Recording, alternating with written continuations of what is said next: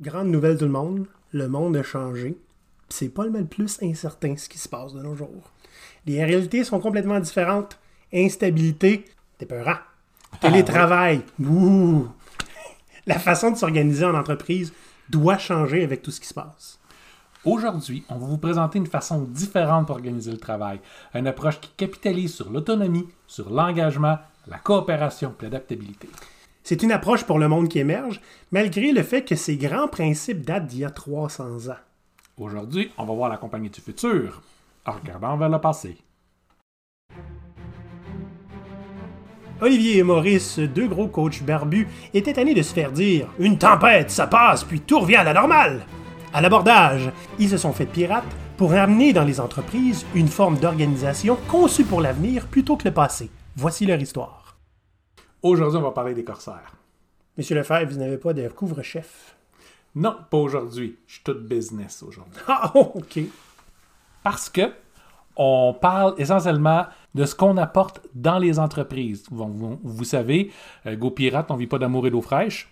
Puis on est essentiellement euh, des consultants d'affaires. Puis on aide à s'organiser d'une autre façon. Donc on vous le présente à tout, à tout le public aujourd'hui parce que vous allez vous apercevoir que pratiquement tout ce qu'on a fait dans notre podcast à date est pour aider à préparer les gens qui nous écoutent à travailler dans ce genre de modèle d'entreprise-là. OK. Là, fait qu'on va dans le méta un peu, là. On va dans le méta. Maintenant, il est temps que vous compreniez où est-ce qu'on s'en va avec tout ça. Pourquoi, pour chacun d'entre vous autres, nos chers petits pirates, c'est quelque chose qui est très désirable? Puis pour tous ceux qui ont des entreprises qui nous écoutent, que vous puissiez commencer à dire Ouh, mais je veux ça. Donc, au menu aujourd'hui, on va parler du retour des corsaires. Et c'est quoi un corsaire? On va parler de la dynamique et des relations en organisation, ainsi que de comment et pourquoi décentraliser une organisation. En bon pirate, Maurice, on boit un petit peu de réchauffe euh, gorgoton, Il faut bien. euh, de- du rhum et du jus de fruits. Te souviens-tu quand on était jeune, il y avait euh, Albator, le corsaire de l'espace? Hein? Moi, j'ai, pendant longtemps, j'ai cru que c'était un pirate et un corsaire, c'est la même chose, mais c'est pas le cas. C'est pas le cas. Puis Albatar était pas tout à fait un corsaire. On va régler ça aujourd'hui. Oui, Albatar, c'est un pirate. Puis encore là, oui et non. C'est même pas un vrai pirate, c'est plus un gros rebelle. OK, on n'embarquera peut-être pas sur, ces- sur les profondeurs de la sémantique d'Albatar. On l'aime bien. Voilà. Mais c'est quoi un corsaire? C'est quoi la différence entre un pirate et un corsaire? un pirate, c'est un marin qui part en business pour lui-même avec sa gang de copains. Ils vont se lancer en affaires avec un navire, ils vont élire leur propre capitaine et ils vont aller chercher leurs euh, clients euh, par eux-mêmes et garder les profits pour eux-mêmes. Quelqu'un qui s'en va de la compagnie où ce qui était, qui part sa propre business, on peut dire que c'est une forme de piraterie aujourd'hui. hein. Oui. OK. Un corsaire, c'est comme un pirate. Souvent, avant d'avoir été corsaire, ils avaient été pirates, ou après avoir été corsaire, ils sont devenus pirates. La grande différence, c'est qu'ils travaillent pour l'agenda de quelqu'un d'autre. C'est-à-dire que c'est un corsaire légal. Il y a un permis qu'on appelle une lettre de marque qui définit ce qu'il a droit de faire et de ne pas faire. Dans la plupart des cas, surtout en période de guerre, les corsaires agissaient à peu près pareil comme des pirates. Attaquent les bateaux, mais ceux des ennemis, paye-les, puis euh, tu dois une euh, cote euh, au roi. Donc, en période de paix, on va trouver des corsaires qui étaient en fait des explorateurs, voire des certains types de marchands. Mais ce qui est important de comprendre, c'est que le corsaire demeure indépendant. Il y a un lien avec quelqu'un qui lui donne sa lettre de marque, mais essentiellement, lui et son équipage sont à leur propre compte quand même. Ils fonctionnent de la manière qu'ils veulent. Exact. OK. Là, maintenant, évidemment, on parle de corsaires historiques, mais on veut parler des corsaires aujourd'hui et en entreprise. Exact. Donc, il y a des liens entre ceux d'il y a 300 ans et ceux d'aujourd'hui. Absolument. Les dynamiques générales demeurent à peu près les mêmes. Un corsaire aujourd'hui, c'est quelqu'un qui est autonome, engagé, puis qui va donner le meilleur de son expertise puis de son expérience. Essentiellement, c'est ça qu'on essaie de faire avec nos pirates. Euh, c'est ça. On vous amène à agir comme ça, puis à penser comme ça, avec la même genre de soif de liberté, le même genre de soif d'être impliqué dans les décisions, puis d'être impliqué dans la direction que va l'organisation. OK? On va avoir des gens qui sont profondément engagés. Un corsaire, à la base, ça prend quelqu'un comme ça.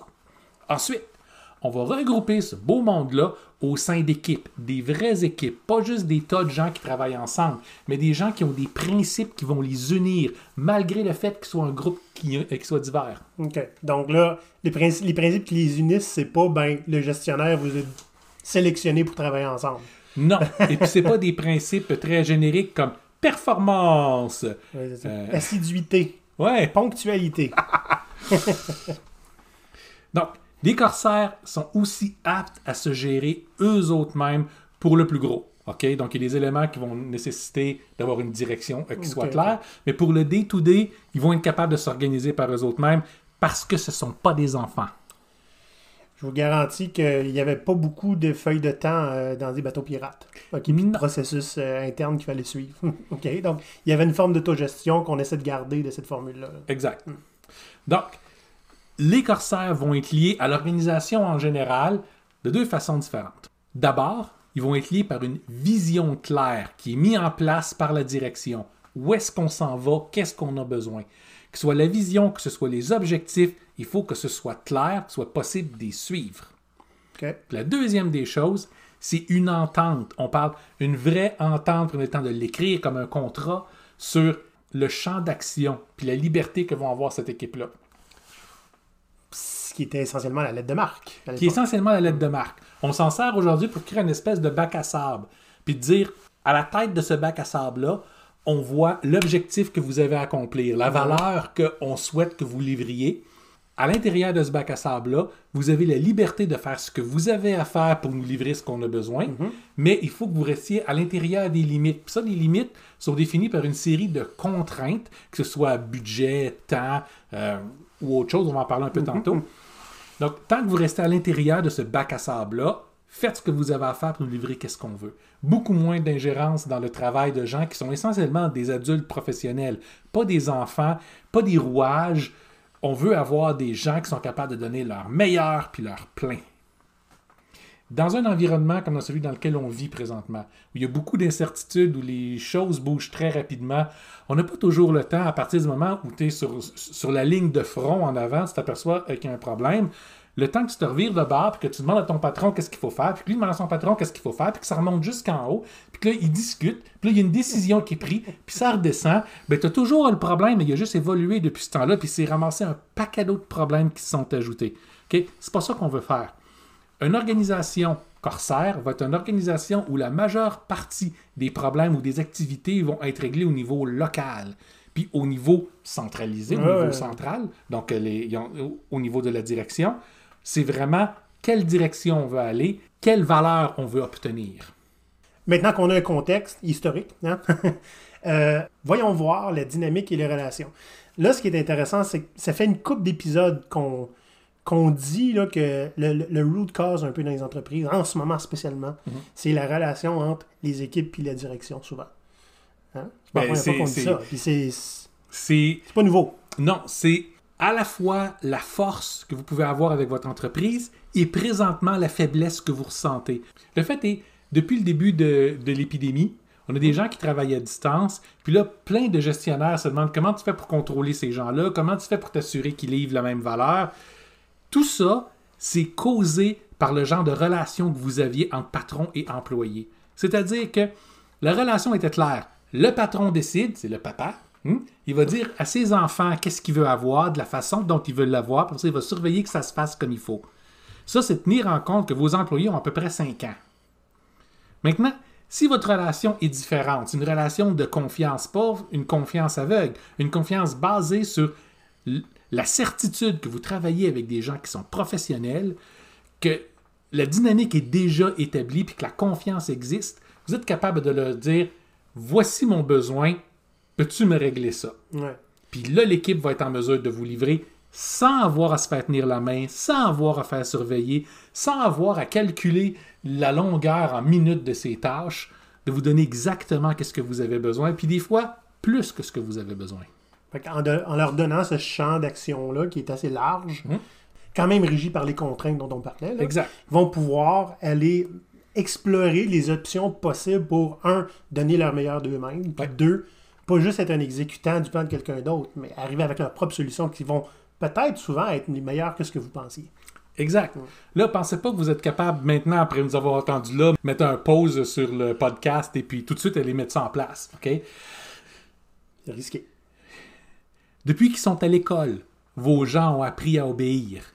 Ont appris que leur fonction, c'est d'exécuter des ordres reçus. Puis arriver en milieu euh, de travail, ça n'a pas changé. La relation que vous, en tant que patron, vous avez avec vos employés, ou euh, vous, les employés qui nous écoutez, vous allez faire Ah oui, c'est de vous faire dire quoi faire puis livrer là-dessus. Maintenant, il faut changer cette dynamique-là. Puis il y a des façons pour le faire, puis se préparer à ça, puis s'entraîner à ça, parce qu'il faut désapprendre de ce qu'on connaît, puis réapprendre quelque chose de nouveau. Euh, oui, puis comme dans tout changement, il va y avoir une levée de bouclier, il va y avoir des incertitudes, il va y avoir de la crainte. Oui, puis ça, c'est normal. normal.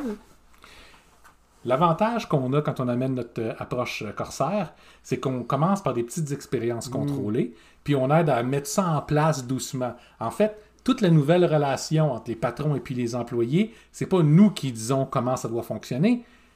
On présente les principes généraux, on présente l'idéal, puis on les laisse ensemble travailler pour bâtir cette relation-là. OK? Si la relation ne vient pas de nous. Donc, Exact. capable- vous êtes capable de la bâtir vous autres mêmes dans le contexte que vous connaissez. Exact. Parce que c'est important. Chaque entreprise est différente. Votre contexte est différent. Le milieu est différent. Puis au sein de chaque entreprise, chaque équipe va vivre quelque chose de différent. Donc, on a besoin d'avoir une approche qui va répondre à leur contexte. Sais, Le but, là, c'est pas d'avoir une version euh, uniformisée de comment on va faire pour gérer tout le monde. Le but est que tout le monde contribue à l'objectif de l'entreprise avec de la valeur réelle et tangible qui a un impact. C'est pas à propos d'heures, c'est pas à propos de quantité de travail, c'est certainement pas à propos de contrôle. C'est à propos de travail qui vous donne une valeur qui vous permet d'avancer. Un autre des éléments importants dans cette relation-là, c'est qu'il faut favoriser le développement des gens. Le classique de mais qu'est-ce qui se passe si je forme mes employés puis qu'ils décident de partir? Ah ben si tu ne pas puis ils décident de rester, ça va au-delà de cette image-là. OK? Meilleurs sont vos employés, plus ils vont être capables de rendre votre système efficace. Plus ils vont être capables de vous en donner, plus ils vont être capables de voir des possibilités que vous auriez même jamais pensé. Donc, non seulement ils vont répondre à votre besoin, mais ils vont vous montrer comment la possibilité, l'approche qu'ils vous proposent permet de régler telle autre affaire, telle autre affaire. Puis, si tu veux aller dans telle direction, maintenant on est capable. Mais oui. Ça va donner des options à votre organisation. Ça va aider à la rendre antifragile. Hmm. Un terme que ceux qui ont écouté notre euh, podcast numéro 2 connaissent. Oui, oui, absolument. Et qu'il va falloir, je pense, qu'on en fasse un autre bientôt là-dessus. Il faudrait. Là, Maurice, je t'arrête tout de suite. Je suis un avocat du démon, du, du malin, OK? Et je te dis, mais, mais, mais, Maurice, mais Maurice, tu me proposes le chaos. L'anarchie. Écoutez, oui, des gens qui sont autonomes, qui sont brillants, qui savent ce qu'ils font et, et qui se sont développés un esprit de scientifique fou à essayer d'explorer différentes choses pour trouver les meilleures approches. Ce sont des gens que vous n'êtes pas capable de contrôler facilement. Ça veut pas dire qu'ils sont dangereux. Non. S'ils sont bien encadrés, il y a une différence entre encadré et contrôlé. Puis l'idée avec ça, c'est de créer le cadre approprié, leur donner leur bac à sable, puis leur leur dire Go, amusez-vous. OK? Puis ça, c'est quelque chose pour un leader dans une organisation qui s'apprend à faire. Oui. Puis dans l'approche corsaire, faut apprendre à ces leaders-là à comment est-ce que tu fais pour encadrer un groupe sans les contrôler, Ouais. en leur donnant ce qu'ils ont besoin, en clarifiant l'information pour pas qu'ils fassent n'importe quoi, puis en, en s'assurant qu'ils restent à l'intérieur de leur bac à sable. un groupe, une équipe, hein, une vraie équipe qui est, qui, est- qui est autonome, qui est capable de prendre ses propres décisions dans un contexte qui est clair. C'est sûr que pour un boss, ça peut avoir l'air difficile à contrôler et risqué. Pour un leader, va comprendre que c'est un très gros avantage. C'est beaucoup moins de travail, premièrement. Eh oui. Parce que vous arrêtez de devoir tenir la main à tout le monde. Puis tout ce que vous faites, c'est, regardez, l'image là, la plus simple, c'est plutôt qu'en tant que leader, vous regardiez en direction de votre organisation pour vous assurer que tout soit fait comme il faut. Vous regardez de l'avant, en direction du marché, pour savoir où est-ce que vous voulez aller. Puis vous faites confiance que en arrière, votre organisation va suivre vous donner ce que vous avez besoin parce que vous savez demander la bonne chose. En arrière, ça rame. Ouais, en arrière, ça rame. Un bon exemple de ça, c'est chez un des clients passés euh, que j'ai eu. On est rentré dans une organisation qui était très, très euh, waterfall. Donc, en haut, ils avaient des besoins, on demandait des choses à exécuter, c'était divisé entre les différentes divisions de ce département-là. Puis chaque chef de division redemandait à ses équipes qu'est-ce que lui voulait se faire livrer, puis les équipes prenaient ça, puis ils exécutaient. Le résultat de ça étant une insatisfaction générale au travers de toute la chaîne euh, hiérarchique. Parce que personne avait ce qu'ils avaient exactement besoin. Des fois, c'est parce qu'ils ne s'étaient pas exprimés comme il faut. Euh, des fois, parce que la connaissance ou leur expertise faisait en sorte qu'ils ne pouvaient pas s'exprimer comme il faut, demander la bonne chose. Des fois, c'est parce qu'il y avait juste des décisions de priorisation qui n'étaient pas nécessairement les bonnes. Des fois, parce qu'ils étaient tellement débordés à devoir gérer le restant de l'organisation que tu n'as pas le temps de vérifier qu'est-ce que chaque équipe va faire. Tu n'as pas le temps de vérifier avant qu'il soit rendu trop tard puis vous faites livrer pas exactement ce que vous vouliez avoir. Ben, c'est rendu euh, lors de la livraison à toute fin qu'on se rend compte des fois que non seulement c'est peut-être pas ça qu'on voulait, mais le besoin a changé quatre fois depuis. Exact. Exact. Donc, ce qu'on a fait, c'est qu'on est parti du sens inverse. Le leadership exprimait le besoin qu'ils avaient. Quel avantage ils souhaitaient aller gagner. Puis les niveaux en dessous proposaient qu'est-ce qu'ils allaient pouvoir livrer face à ça. Encore là, de façon générale. Puis ça descendait comme ça jusqu'aux équipes. Puis les équipes d'exécution devaient également proposer différentes actions pour aller en direction du but qui était commun. Puis, trouver la meilleure façon pour le faire. Donc, on commence par la moins pire façon pour le livrer, parce que vu qu'on veut pouvoir livrer de la valeur rapidement et en continu, puis on l'améliore avec le temps. De cette façon-là, les risques sont jamais grands. À toutes les semaines, la direction recevait quelque chose. Si ce n'était pas exactement ce qu'elle voulait, elle était capable de raffiner son idée, raffiner son besoin. Donc, même si la difficulté à communiquer au départ était quand même là, jusqu'à temps qu'ils deviennent des experts à ça, le système est fait que tout se corrige tranquillement pas vite, puis on risque jamais grand-chose. Hmm. Le but, c'est de toujours avancer avec quelque chose qui a valeur et impact. Là, tu nous racontes une situation qui était assez lourde, tu avais plusieurs niveaux de hiérarchie. Ça a fait une grosse différence en fin de compte. Ça a pris trois mois avant qu'on sente la différence. Mais quand on l'a senti, elle était magique. On parle, à chaque fois que les équipes commençaient à présenter ce qu'ils faisaient, on voyait toute la hiérarchie s'aplanir. Les gens commençaient à parler d'égal à égal, d'homme à homme, mm-hmm. malgré le fait qu'il y avait des femmes dans le groupe. en tant qu'expert dans leur domaine, en tant que passionné dans leur domaine, tu avais un niveau de discussion que j'avais rarement vu dans une entreprise. Mm. Puis que eux avaient jamais vu dans une entreprise. Pas de cette façon-là. Il y a eu des permissions qui ont été données, puis des missions spéciales qui ont été faites basées sur ces discussions-là. Des choses qui seraient jamais arrivées sur la table de discussion avant. Mais maintenant, comme la, barrière hiérarchique est enlevée, que tout le monde avait un langage qui était commun, celui de la valeur, celui de l'impact, les idées pouvaient passer beaucoup plus facilement. Tu n'avais plus un employé qui allait à l'encontre de ce que son patron il disait pour hmm. dire ce que tu me demandes, c'est pas la bonne affaire, ça c'est la bonne affaire. Maintenant, le patron parle de la valeur qu'il souhaite obtenir, qui est l'avantage qu'il souhaite gagner, puis l'employé va aller proposer la solution ou les solutions. Pendant qu'on en parle, Maurice, je me rends compte que j'ai vécu ça, moi, sans le savoir. Ah oui, dans, une des dernières entreprises, je ai travaillé comme, euh, comme salarié. Mhm. Euh, moi, quand je suis arrivé, c'était. Euh, la manière de gérer le travail était moyenne, mais les équipes étaient déjà assez indépendantes. Mhm. On avait une liste de fonctionnalités avec un beau tableau Excel, puis on avait la fameuse valeur d'affaires qu'on voit souvent dans Agile. OK? Puis, bon, ben, valeur d'affaires élevée, on fait cette fonctionnalité-là on se rendait compte à un moment donné, on s'est posé la question on a investi je sais pas combien de temps là-dedans. On sait-tu si le monde l'utilise? C'était un junior qui avait demandé ça, j'ai trouvé ça génial. Le monde l'utilise-tu? On s'est tellement fendu le derrière. la réponse est on ne sait pas. On a changé le discours.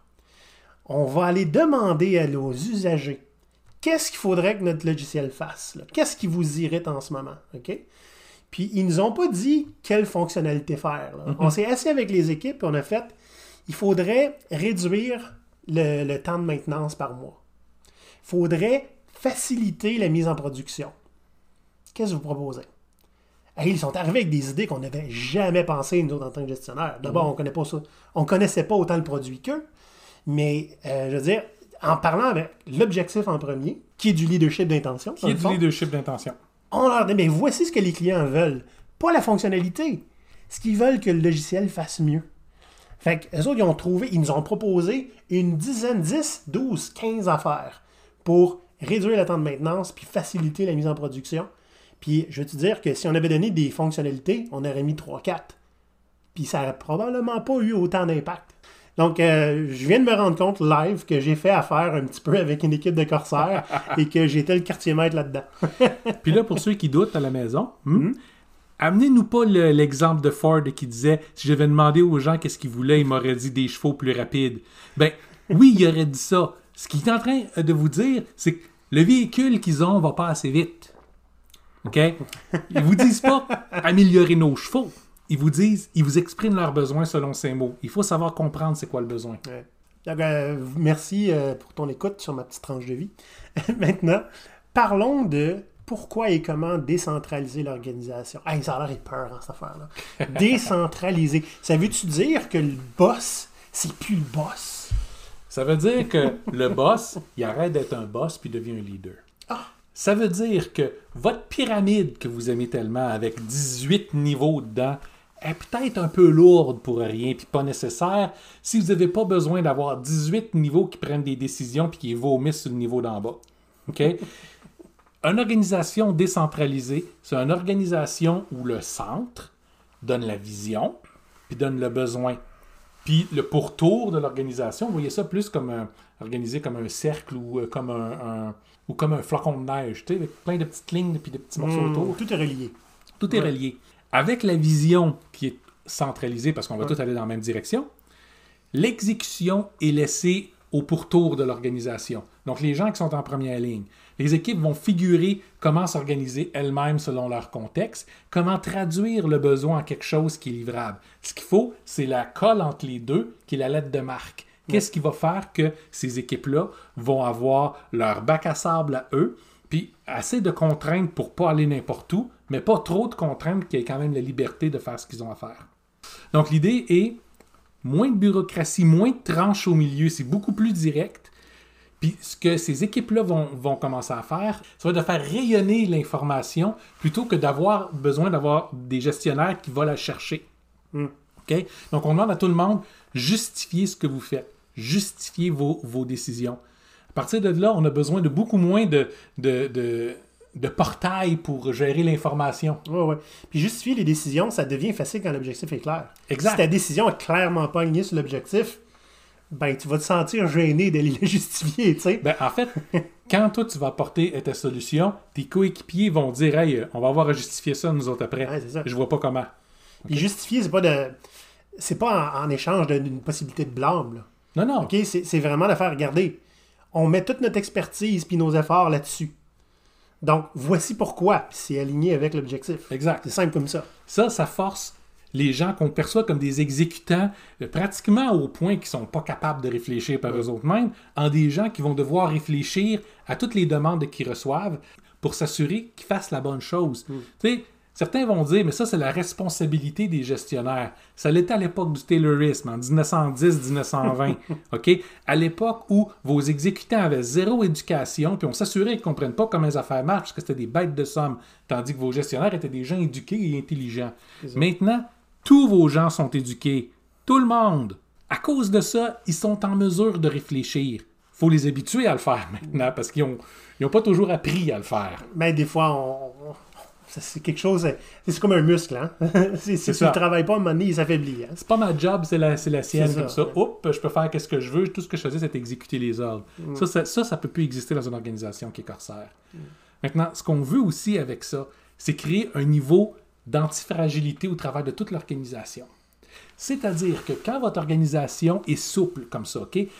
Imaginez ça comme plein de petites bulles séparées qui sont capables de travailler de, de façon autonome, avec une fois de temps en temps, ils connectent avec le centre qui va lui rappeler c'est là qu'on s'en va, puis c'est ça que j'ai besoin. OK? À ce moment-là, chacune de ces petites bulles-là a ses propres responsabilités. Si les besoins de l'organisation changent, une de ces bulles-là peut être réassignée à autre chose. Ou si elle travaille dans un marché qui n'existe plus, comme, je sais pas, moi, il arrive une pandémie, par exemple, puis un paquet de de clients disparaissent, ben, c'est possible de pouvoir, pour cette bulle-là, de pouvoir se chercher qu'est-ce qu'on peut faire maintenant avec ce qu'on possède déjà. On a une expertise, on a des outils en place. Qui est-ce que ça peut servir? C'est une innovation qui va être en continu. Ça permet à l'entreprise d'être un peu plus malléable et flexible. Exact. Si je peux me permettre une analogie, OK? pour, pour comparer un peu le- le- le- la, formule, la forme plus hiérarchique d'une organisation à une organisation plus décentralisée, imaginez-vous le Titanic. Titanic, t'es gros et t'es lourd. Ça prenait un pas pire élan pour que ça avance. Ça avance, OK? Il fallait que tout soit en phase et tout coordonné. Ça ressemble un petit peu plus au niveau hiérarchique, ça. OK? Ouais. T'as le capitaine en avant, tout suit tranquillement. Puis quand il y a une variable inconnue qui est lancée dans ta direction, c'est pas mal plus dur de changer de cap. Imaginez remplacer le Titanic par une flotte de bateaux qui sont tous ensemble, mais qui peuvent tourner beaucoup plus euh, facilement que le Titanic, qui sont tous indépendants, auraient probablement survécu dans, le même, dans la même circonstance que le Titanic. On a le même exemple avec les pirates. Ouais. Beaucoup de pirates en début de carrière n'avaient pas des gros navires euh, super armés, mais il y avait essentiellement ce qui était des pirogues. Regardez nos pirates somaliens aujourd'hui.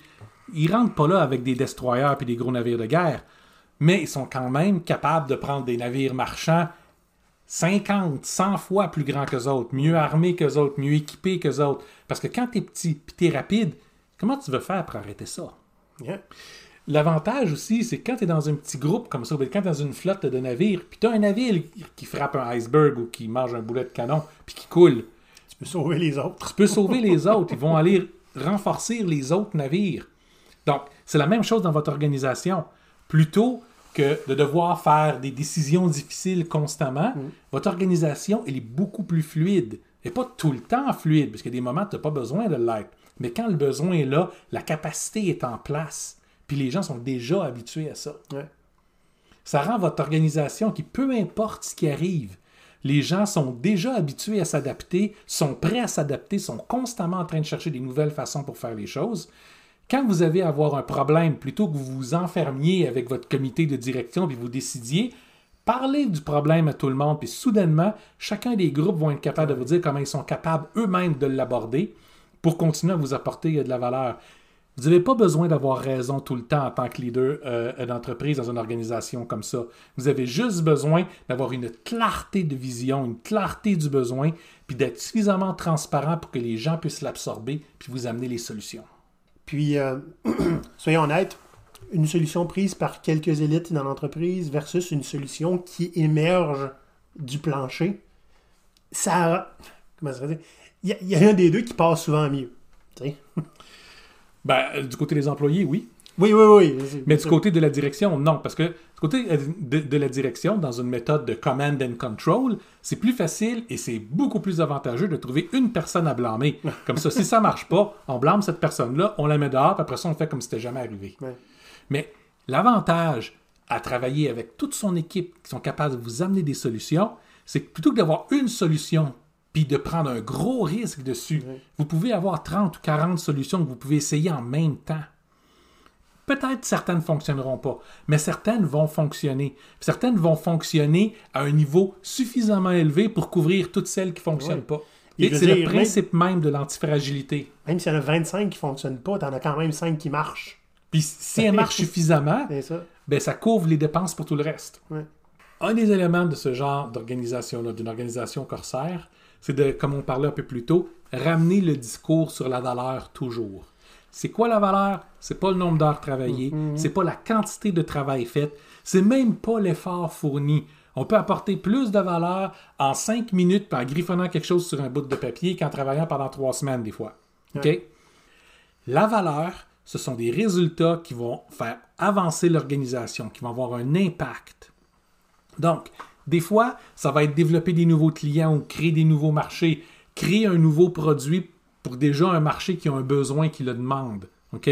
Donc, des fois, ça va être aussi faire du run, hein? Euh, maintenir des systèmes en place Oui. qui sont cruciaux à la- au, au bon fonctionnement de notre, de notre organisation puis de notre relation avec les clients. Mais c'est pour ça que c'est super important d'avoir le leader que tu parlais tantôt. Parce que si ça, là, pourquoi est-ce qu'on apporte de la valeur, est pas clair, on peut apporter de la valeur dans plein de directions qui font pas avancer l'organisation. Puis on peut aussi faire un paquet de travail qui n'a pas de valeur. Des fois, des leaders vont préférer ne pas trop l'idée ou il y en a juste trop qui puissent tout contrôler. Donc, ils mettent des systèmes en place qui vont prendre des décisions pour eux. Tu sais, les fameux processus qui vont se retrouver dans une bureaucratie qui est un ensemble de processus qui est imposé à tout le monde. OK? Rappelons-nous une chose, il y a un, un- un principe très clair avec la bureaucratie, c'est que ça enfle. OK? Ça se nourrit soi-même, ça grossit. Une bureaucratie, comme n'importe quelle autre fonction dans une organisation, a besoin d'avoir à se justifier. Donc, si ta bureaucratie fait remplir des rapports pour s'assurer que tout soit correct, ben, ils vont avoir besoin aussi de- d'embaucher des gens qui vont réviser ces rapports-là.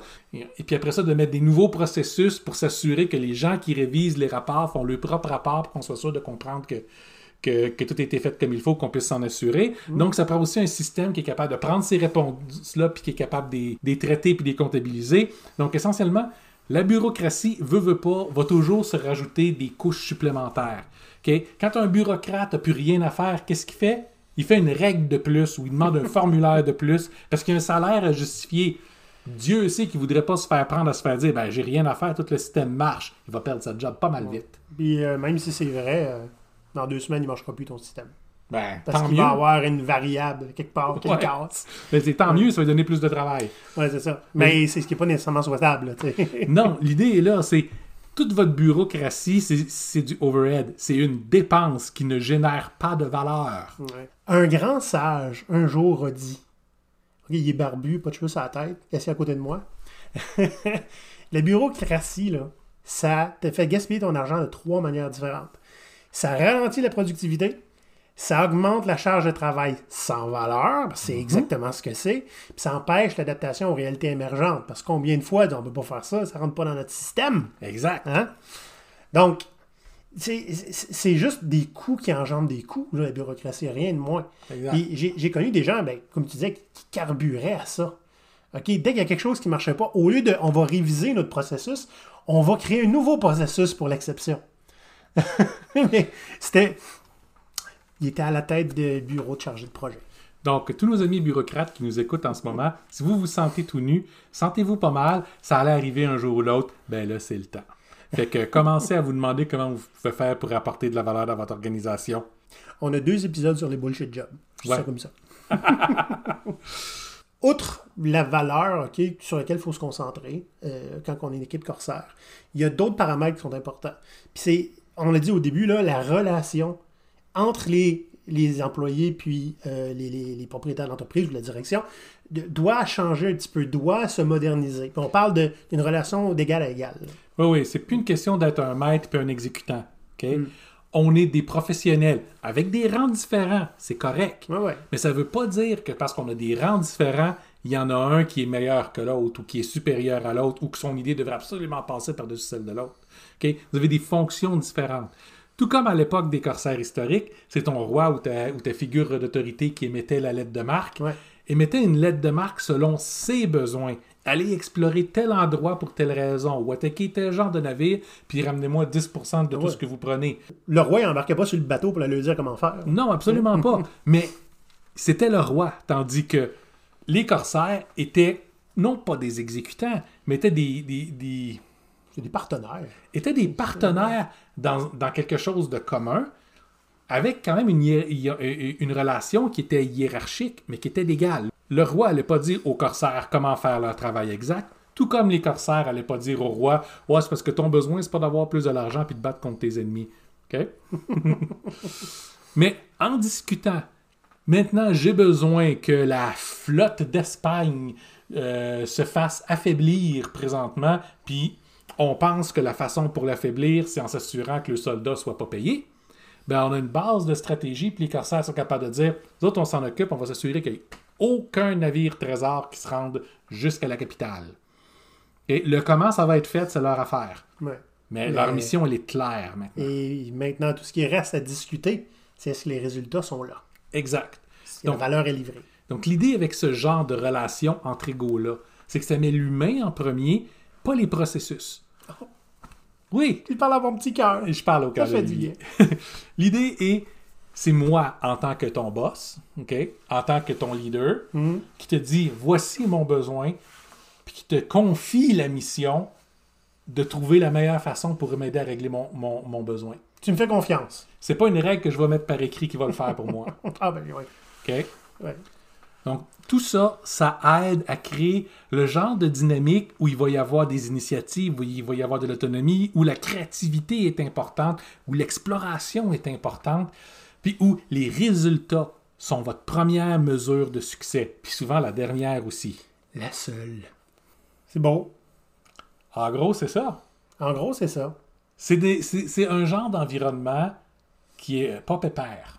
OK? Tu vas pas là pour dire, ben écoute, il me reste euh, 25 ans à ma retraite. euh, fait qu'il n'est pas question que je prenne l'initiative aujourd'hui. hein?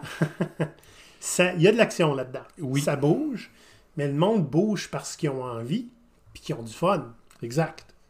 C'est, ça, ça fait. si vous êtes propriétaire d'une petite entreprise, que vous êtes le, le vrai boss, ok, le, le- le vrai propriétaire de l'entreprise, c'est énormément d'entre vous autres nous ont dit j'aimerais ça que mes employés agissent comme si c'était leur entreprise. Ouais. Mais ils le font pas parce que vous les traitez comme des rouages. ok, Comme des pièces jetables, même si vous ne pensez pas le faire. La Oui, puis- dynamique traditionnelle de travail crée ça. Puis on le sait que c'est pas méchamment. Exact. C'est comme ça que le marché marche depuis 150 ans. Et plus. Ce qu'on offre avec l'approche Corsair, c'est que vous les traitez maintenant comme des professionnels, comme des, des partenaires dans, dans ce que vous faites. Ils vont avoir la liberté d'aller chercher leur propre profit bien au-delà de combien ils vous chargent. Ils vont pouvoir apprendre, se grandir, étendre leurs ailes, mettre leur, leur connaissance, leur expertise à profit. C'est le fun, c'est engageant. Puis ils vont vouloir que votre entreprise elle fonctionne, non seulement parce qu'il y a une fierté à pouvoir montrer, regardez ce qu'on a réussi à faire, ça c'était mon plan, mais il y a aussi le fait qu'on ne se mentira pas, votre entreprise va être tellement rare que quand on apprend à travailler dans un modèle comme ça, puis on aime ça, on peut plus aller travailler ailleurs parce qu'il n'y a pas assez d'autres entreprises qui fonctionnent de cette façon-là. Soyons honnêtes, on aimerait ça que toutes les entreprises fonctionnent comme ça. Mais en ce moment, c'est pas le cas, puis c'est un avantage compétitif pour les entreprises qui font ça. Exact. Parce qu'il n'y a personne qui va vouloir quitter ça en disant Moi, je m'en vais travailler pour la PME à côté qui fait comme on a toujours fait. Il n'y a rien d'intéressant là-dedans. là. Donc, vos avantages sont clairs. Un, vous allez être plus adaptable que n'importe quel autre de vos concurrents. Vous allez innover plus que n'importe quel autre concurrent sans nécessairement devoir risquer beaucoup ou, in- ou- ou- ou déverser des grands budgets là-dedans. Vous allez attirer le meilleur talent puis les gens les plus intelligents puis les plus créatifs qui vont vouloir travailler pour vous à cause de ce modèle-là. Puis, euh, vous allez avoir du fun. Ce qui est assez important pour travailler. La hein. plupart des entreprises qui sont assez progressistes mettent le plaisir très, très en avant dans leur valeur. Ouais. Hum, très important pour eux. Puis le, puis le plaisir, c'est c'est pas une table de baby-foot. Non, non. Puis c'est pas garanti dans le travail. Honnêtement, c'est c'est pas tout le monde qui est capable de trouver du plaisir au travail. Ce serait le fun que ça soit pas une corvée non plus. Exact. Hein? Hum. Puis dans quelque chose comme ça, le fait d'être mis au défi, puis un défi qu'on est libre de mettre le maximum de qui on est pour régler, c'est plaisant. Ah oui. J'ai envie de travailler pour ça, moi. Où est-ce que je signe? Je vais t'envoyer un défi. Ah, c'est bon, ça. Si vous êtes curieux, en savoir plus, allez sur notre site web, ok, www.gopirate, pirate avec un y.com. C'est la première chose que vous allez voir en rentrant sur le site. C'est un lien qui vous amène directement vers nos services pour les corsaires. Parlez-nous, on va trouver exactement ce qui convient à vous, parce qu'on sait que présentement, dans la situation actuelle, des fois, nos services de base qu'on offre sur, sur la page sont pas exactement adaptés à votre capacité présentement. Il y a plein de choses qu'on peut faire. On est parlable. On est parlable. N'hésitez pas à nous parler. N'hésitez pas à nous communiquer votre besoin.